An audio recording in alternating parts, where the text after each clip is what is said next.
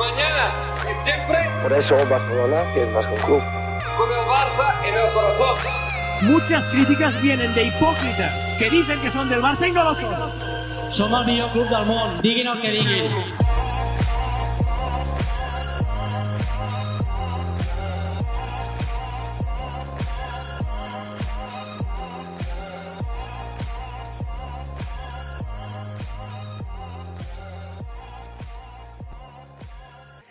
Bienvenidos a Mezcla un Podcast, podcast dedicado a cubrir toda la actualidad del Fútbol Club Barcelona. Empezamos con problemas técnicos, pero les prometemos que no va a pasar como la otra vez. Hoy los micrófonos se van a escuchar bien. Sí, honestamente. Empezamos en no, mute, así que.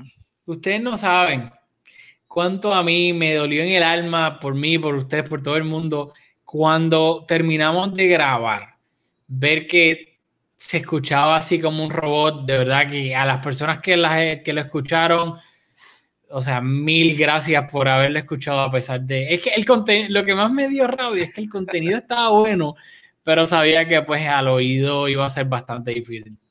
Sí, gracias a todos ustedes que lo escucharon a pesar de lo, mal que se escuchaba y, y, nada, hoy empezamos en Mute que con a 10 meses, casi ya 9 meses y pico de, la pandemia y de tantos, tantos meetings en Zoom, uno pensaría que ya estaríamos ready eh, quitando el, el, botón del mute, pero ya ven que todavía estamos, todavía tenemos un poco de mo.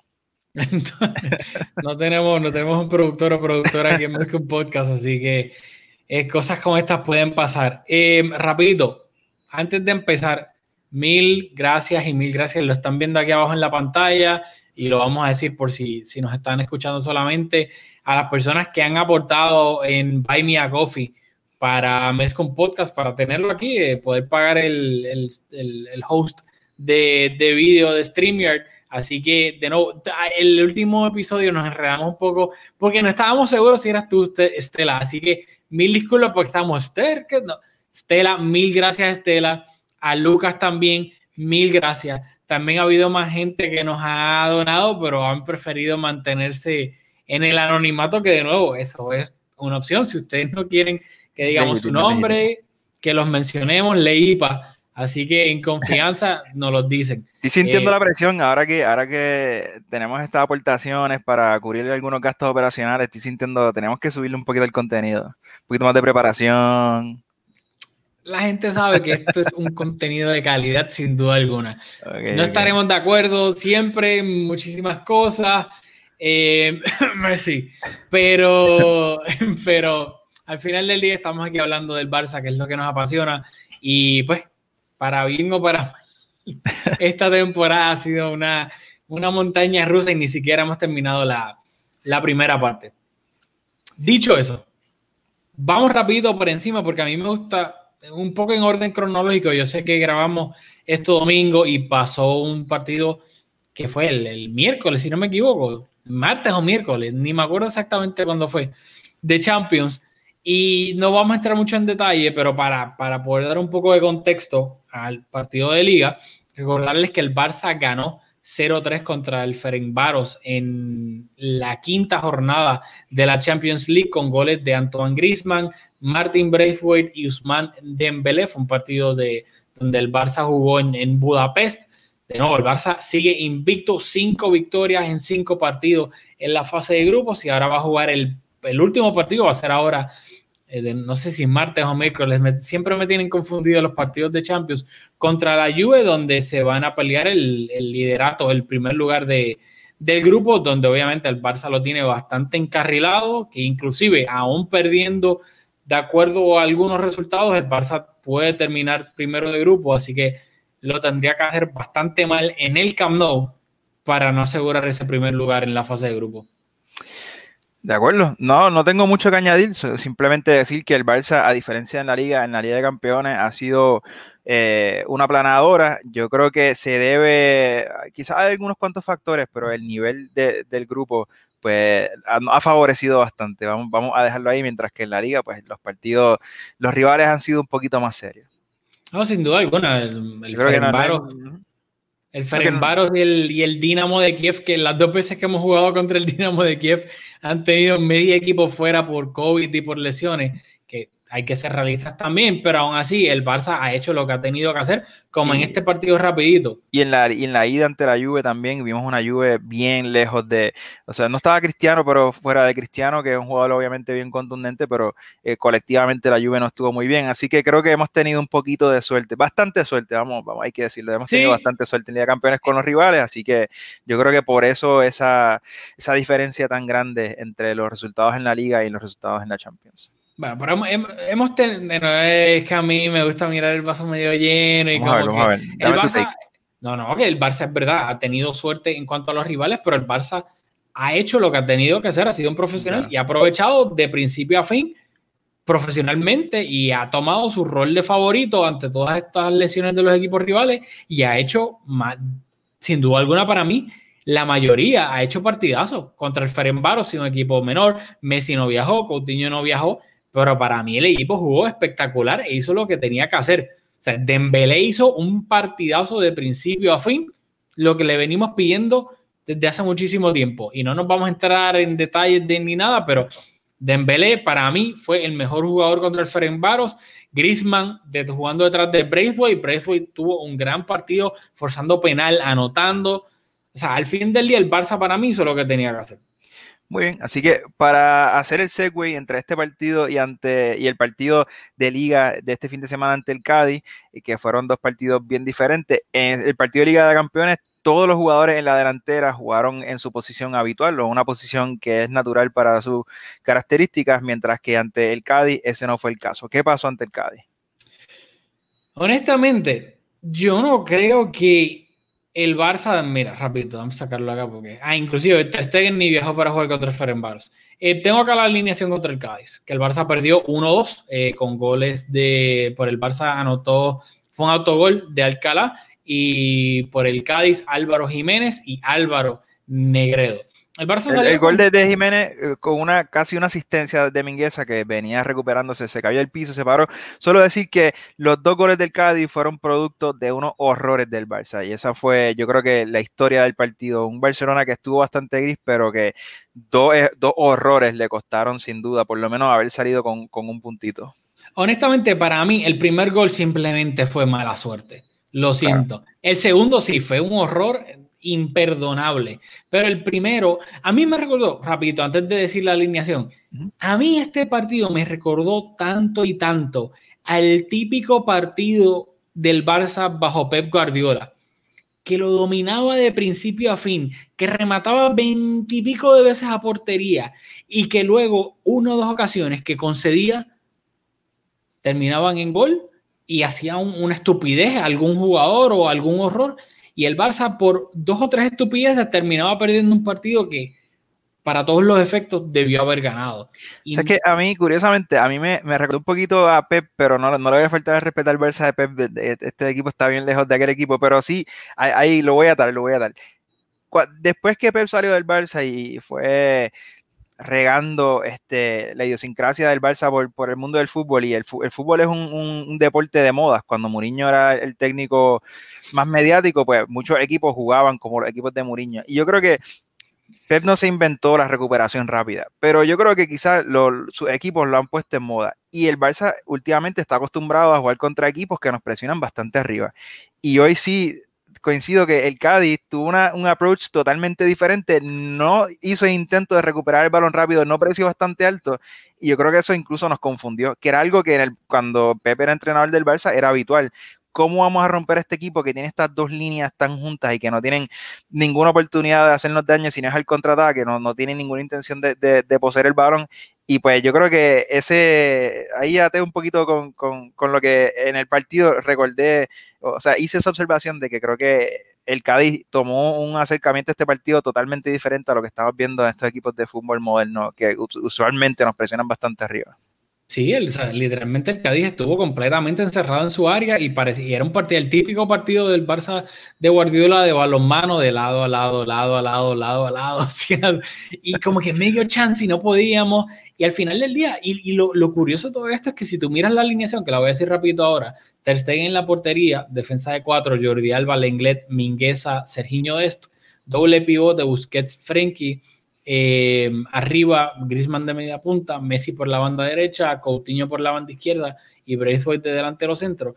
Y si tú ves, obviamente, con excepción de Braithwaite, pero los tres que están detrás de Braithwaite, tú pensarías que son tres jugadores perfectos para romper una defensa tan que se mete tan atrás. O sea, tres jugadores con una técnica increíble que en espacios reducidos controlan el balón y no se le va.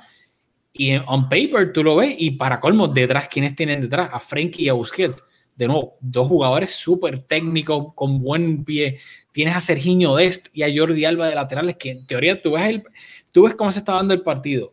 Ves los jugadores que estaban ahí y tú dices, pues tal vez este partido, yo creo que hasta lo leyó muy bien. No sé si lo fue por lesión o no, pero lo leyó bien en el sentido, Kuman, de que Dembélé en este partido de inicio, pues yo lo quería, pero viendo cómo se estaba dando el partido, sin espacio, cuánto iba a poder aportar Dembélé en este partido como tal, que yo pienso que ahí estuvo hasta bien leído de Kuman.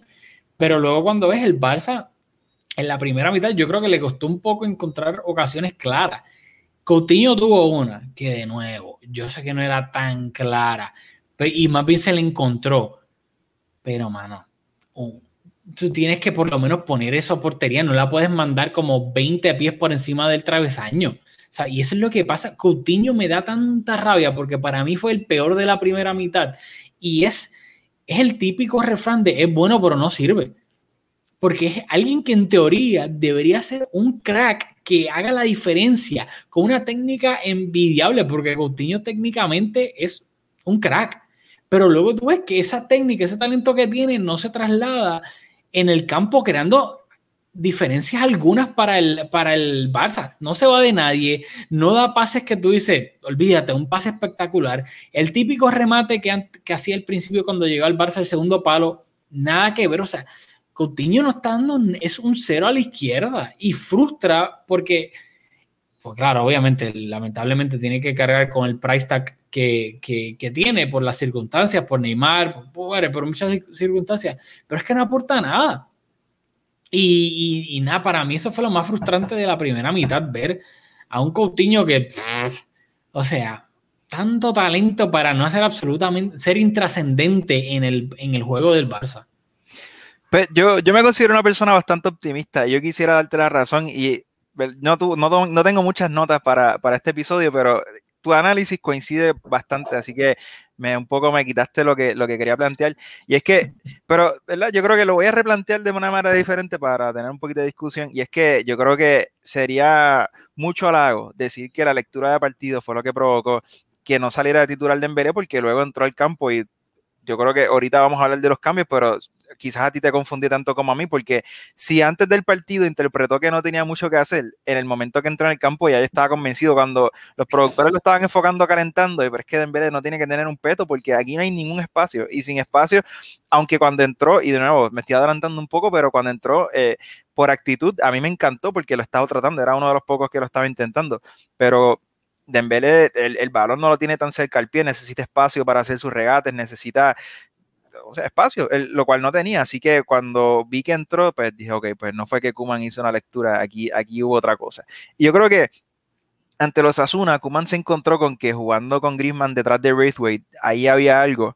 Lo repitió en Liga de Campeones, ahora lo volvió a repetir en Liga porque te está saliendo las cosas bien, ¿por qué cambiarlas? Y eso es bastante sensato, pero entonces cuando empezó la temporada, Cutiño estaba destacando detrás del delantero. O sea que Cutiño se lesionó, al volver perdió su posición, pues no estás en la obligación de ponerlo de titular, aunque en este partido creo que era un partido que estaba hecho para él o quizás para Pedri, porque coincido que no tuvo una, buena primera mitad. Pero yo creo que Cutiño al principio de la temporada, jugando de 10, era uno de los jugadores más destacados junto a Ansu Fati, antes de la lesión obviamente. Griezmann está teniendo unos buenos partidos detrás de Braithwaite. Pues tenemos es evidente que hay dos jugadores que, están, que han destacado en diferentes momentos de la temporada en la misma, en la misma posición.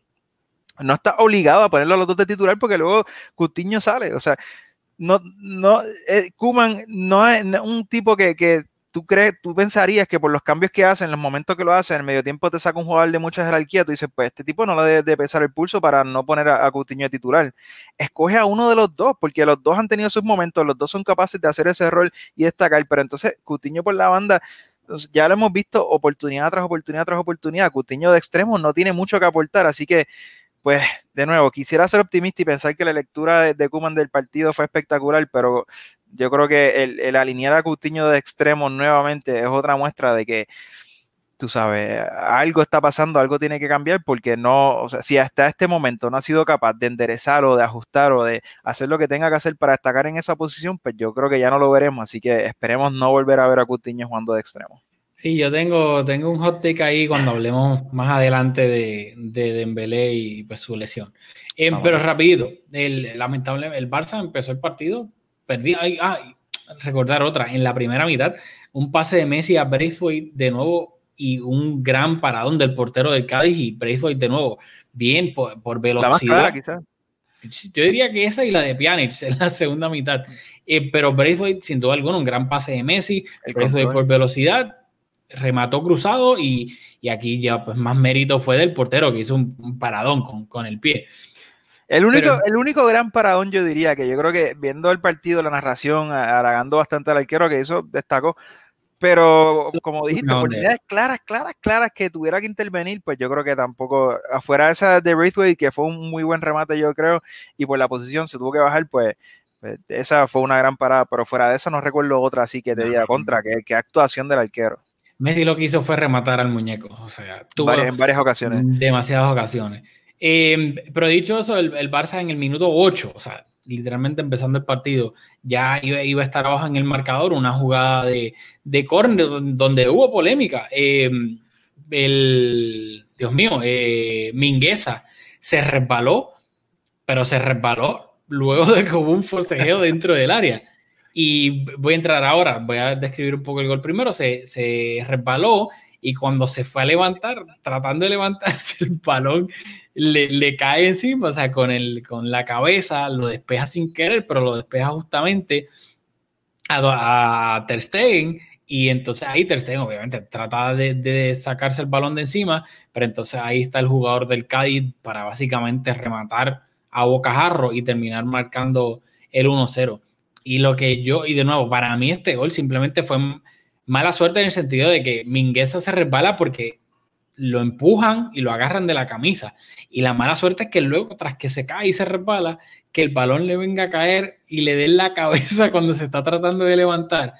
O es contra, eso fue mala suerte. Y lo que a mí me da rabia, y de nuevo, es que es lo que venimos hablando siempre, es la inconsistencia del arbitraje en la liga. ¿Cómo tú no me.? A mí, y lo que dijimos aquí mil veces durante el clásico, no es que lo del inglés sobre Ramos no fuese penal o no, es que nosotros estábamos seguros que luego iba a haber una jugada similar, ya fuese a favor del con el Barça envuelto u otro equipo de liga, donde esa misma jugada, un agarrón de un jalón de camiseta, no se iba a pitar penal. Y lo sabíamos y lo dijimos, y ese, ese es el problema. ¿Y qué pasó ahora? Guarda, guarda, ese take para, para la jugada del inglés, porque esta jugada fue un poco diferente en el que el jugador del Barça estaba en defensa, que ahí quizás cambie un poco la cosa. Yo no creo que fue falta, yo creo que, pero sí, ciertamente tuvo contacto y pues creo que el, el gol fue 100% producto de que tras el resbalón, tratando de recuperar su posición, pues no estaba en una posición natural para despejar el balón y pues hizo el intento de despejar y, y pues ahí, ah, por ahí por ahí se fue. Así que yo no, no creo que, que hubo falta, aunque sí, ciertamente tuvo contacto. Pero bueno, bueno, porque ahorita vamos a coincidir, ahorita vamos a coincidir. Pues dicho eso, de nuevo, al fin, el Barça se vio abajo, para mí, por mala suerte. Esto no fue un error eh, garrafal de nadie, simplemente esto fue mala suerte. It happens en, los partidos. Y pues, estabas y abajo. Hecho, y, y Stegen por poco lo corrige. Es, es tan bueno que por poco lo corrige. Este es el típico llueve sobre mojado. Y pues lamentablemente el Barça, una de cal y una, y una de arena. Lo interesante fue que el Barça llegó a la, pues a la, la, mitad, perdiendo 0-1. Eh, y Kuman iba a hacer cambios, empezando la segunda mitad. O sea. Antes, de ir a los cambios, yo creo que hay que decir que ese gol, jugando en tu equipo que ya de, de por sí, creo que su planteamiento era bastante conservador, viéndose adelante en el marcador, le, o sea, doblaron sus intenciones y atrasaron bastante su posición en el campo y ese, ese error condicionó el resto del partido, porque el Barça desde ese momento en adelante siempre estuvo tratando de, de recuperar, eh, haberse puesto abajo en el marcador y el, el, partido fue otro a partir de ese momento. Exactamente, qué bueno que lo mencionaste, pues se me había olvidado, tienes toda la razón. Y ese es el problema, que luego uno, vamos a ver lo que le costó al Barça empatar el partido. Por exactamente, literalmente el, el libreto del partido se dio a la perfección para el Cádiz por buena fortuna para ellos y mala, y mala fortuna para el Barça. Y nada más empezar la segunda mitad, Kuman sacó a Coutinho y a Mingueza o sea, Kuman no, no, le tembló el pulso. También Kuman sabe que está como a 300 mil puntos del primer lugar y que en la liga, o sea, tenía que ganar sí o sí. Saca a Coutinho, entra en Belé, ahí fue bastante eh, posición por posición. Saca Mingueza, Piani, eh, perdón, Frenkie pasa a jugar de central y Pedri pasa a jugar, entre comillas, en el doble pivote, un poquito más adelantado, etcétera. ¿Y qué pasa? El Barça, de nuevo, atacando, atacando, atacando, balonmano, balonmano, balonmano, hasta que por fin llegó el gol del empate. Fue un centro de Jordi Alba que se desvió en Alcalá para en propia meta y el Barça en minuto 57 por fin había empatado el partido después de, de costarle tanto y tratar y tratar y tratar. ¿Y qué pasa? Pero vamos a detenernos un poco sobre ah, esto. yo, no, yo no sé si es producto de que hay cinco cambios, así que es habitual ver el cambio antes del minuto 60, pues eso le da una alternativa al entrenador que otros años anteriores, obviamente la temporada pasada terminó con, esa regla, pero en temporadas anteriores eso no pasaba.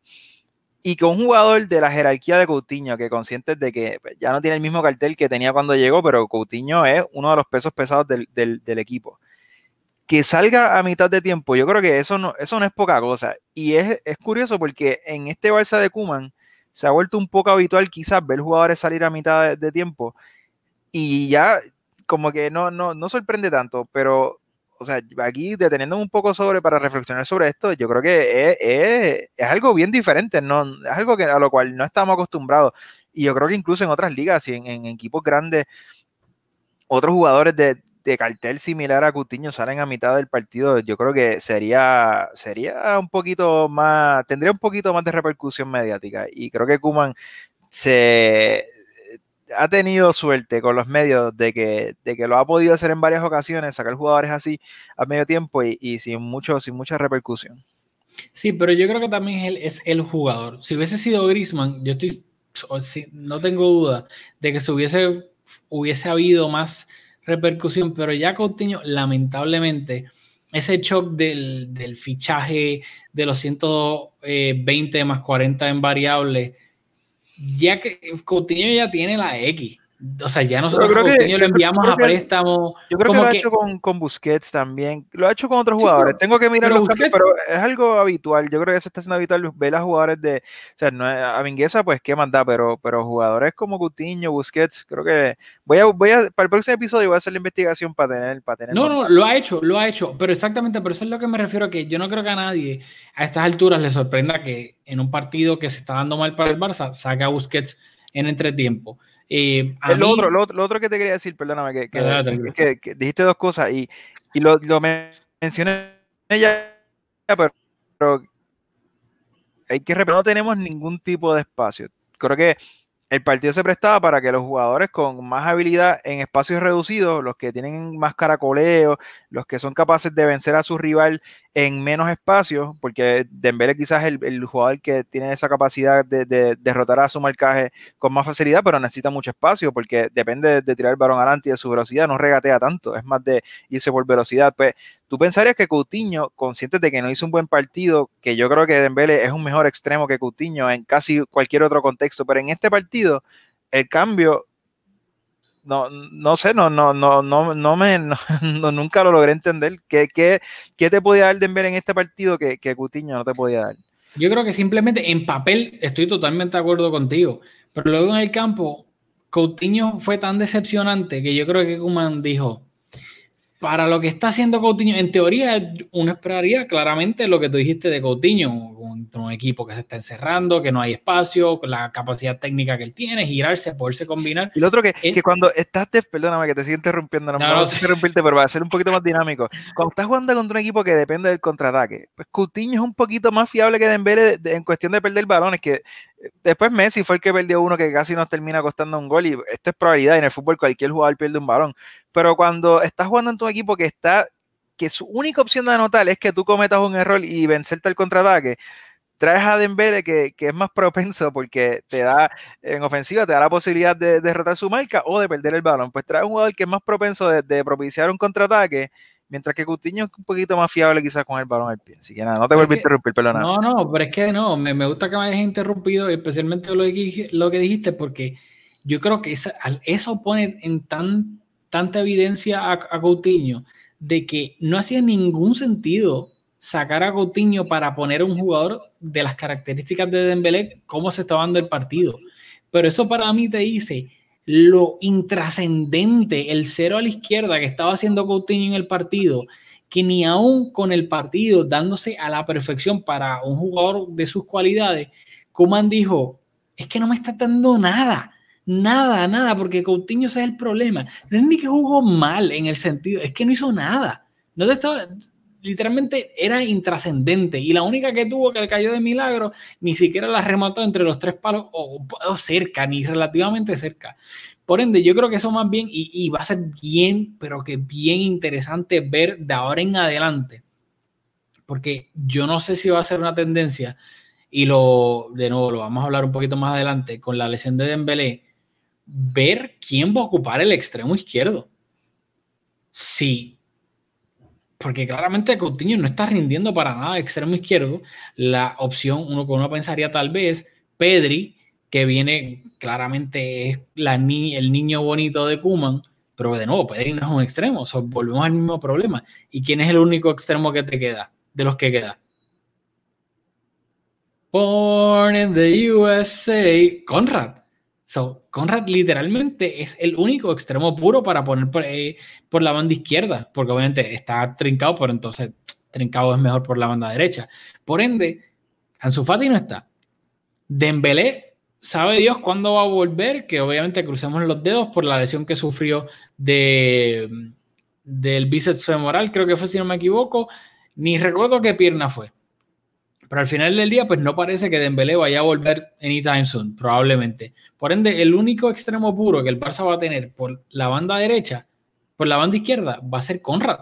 Y para mí, y me adelanté, sorry, lo siento, pero para mí va a ser bien interesante ver si Kuman tiene los pantalones de poner a Conrad por la banda izquierda. O si se va a ir con la fácil, que va a ser poner a Pedri. No lo sé, no tengo la respuesta pero para mí va a ser interesante ver cómo maneja eso.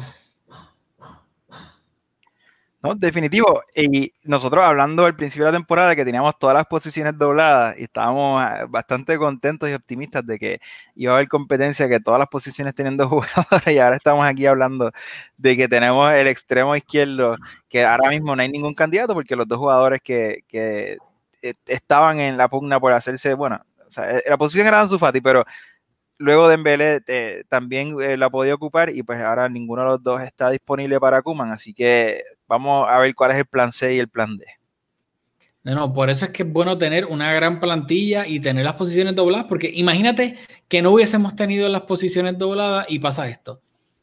¿Qué vamos a hacer? Así que para la gente que dice, ah, no, la plantilla del Barça, bla, bla, casi todas las posiciones están dobladas y mira la mala suerte que estamos teniendo con las lesiones. Dicho eso, hablando de mala suerte, el Barça por fin empataba el partido después de tanto que le costó. Y llegó el gol del Cádiz, el segundo. Álvaro Negredo literalmente acababa de entrar. y para colmo, Negredo, todo lo que significa Negredo, etcétera. Que, que el Barça cometa este gol y no es, y lo peor de todo es que ya hay un patrón tan y tan y tan grande de errores estúpidos que le están costando al Barça eliminaciones de Copa, eliminaciones de Champions, puntos en la liga. De nuevo, aquí yo no lo hemos hablado, usualmente Julio y yo tal, a veces comentamos después de los partidos por WhatsApp. Julio y yo no hemos hablado para nada de este partido. Yo creo que de la decepción que teníamos, ni siquiera quisimos hablar el uno con el otro.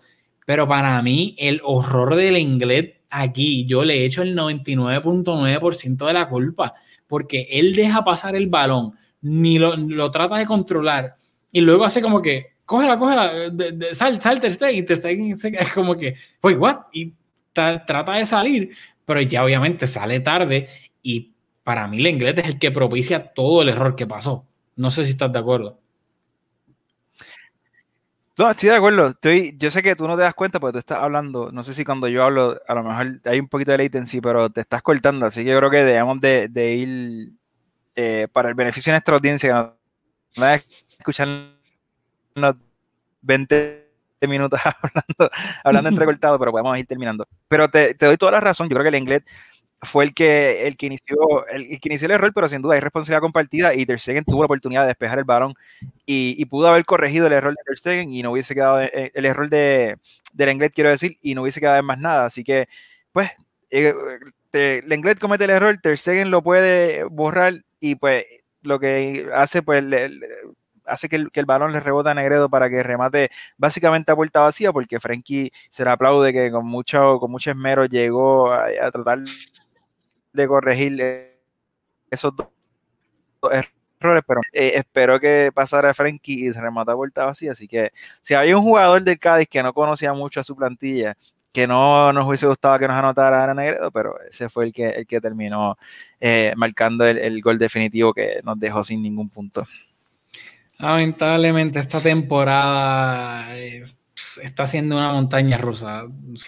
No, yo creo que no hay otra manera de poder describirlo. Y, al final del día, Lenclet, o sea, yo entiendo que obviamente como estamos en la posición de central, y a mí me gusta Lenglet porque creo que es un buen central, tal vez no el central perfecto titular indiscutible, pero a mí me gusta Lenglet, pero ya Lenglet contra mano, ya estas últimas dos temporadas es un peligro, una roja con un codazo, una entrada de tiempo, un penal, haciendo el horror acá, o sea, cada partido inglés tiene un papelón en el bolsillo waiting to happen y, me recuerda un poco a, Sergio Ramos, gente, salvando la, las diferencias de calidad, pero que ese central que tú sabes que en cualquier momento te puede hacer una que va a perjudicar el equipo.